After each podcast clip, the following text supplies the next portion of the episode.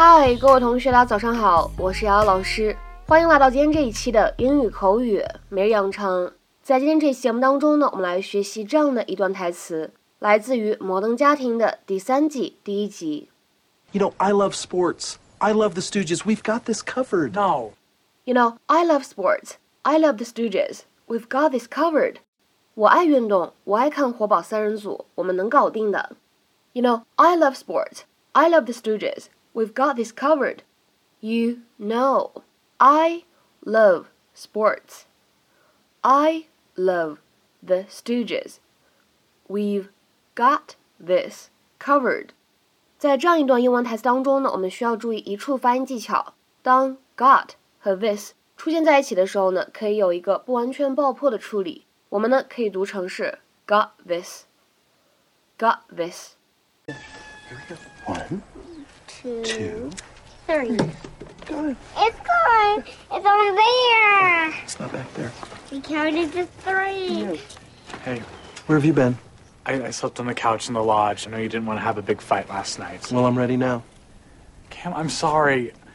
Look, what if I can't do the father son stuff, the hunting, the, the sports, the three stooges? You know what happens in real life when someone gets hit in the head with a ladder? They go to the hospital and they get an MRI.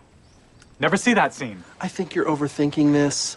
You know, I love sports. I love the Stooges. We've got this covered. No, no, you've, you've got it covered, but I'm just stuck on the sidelines, you know, pretending to understand the rules. And, you know, my dad was a rough and tumble guy, and I just, I could never relate to him. And I don't know, I just don't think I could handle disappointing two generations. I think you're more masculine than you give yourself credit for. Go! Go! Who puts a birdhouse next to a porch? 在今天这期节目当中呢，我们来学习这样一个动词短语，叫做 get something or somebody covered。在口语当中呢，你也可以说 have got something or somebody covered，是什么意思呢？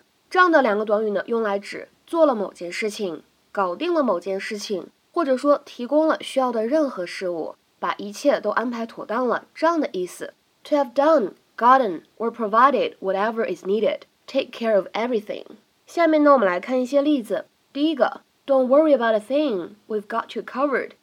啥都别担心，我们都已经给你安排妥当了。Don't worry about a thing, we've got you covered。再比如说第二个例子，You don't need to buy soda for the party, we've already got that covered。你不需要为了派对买苏打水，我们已经把那事儿搞定了。You don't need to buy soda for the party, we've already got that covered。好，再比如说看下面这样一个例子，Don't worry about the customer's complaint, we've got it covered。别担心那个顾客投诉了，我们已经搞定了。Don't worry about the customer's complaint, we've got it covered。再比如说看下面最后一个例子，You forgot to bring your wallet. Oh, don't worry about the meal. I have already got it covered. Just pay me back later. You forgot to bring your wallet. Oh, don't worry about the meal. I have already got it covered. Just pay me back later. 你忘记带钱包了？哦，不用担心饭钱的问题，我已经付过了，你之后再还给我就可以了。在今天这期节目的末尾呢，请各位同学尝试翻译下面的句子，并留言在文章的留言区。You're looking for a perfect Halloween costume? Don't worry, I've got you covered. You're looking for a perfect Halloween costume? Don't worry, I've got you covered. 那么这样一段话应该如何理解和翻译呢？期待各位同学的踊跃发言。我们今天这期节目呢，就先讲到这里。See you next time，我们下期节目再会。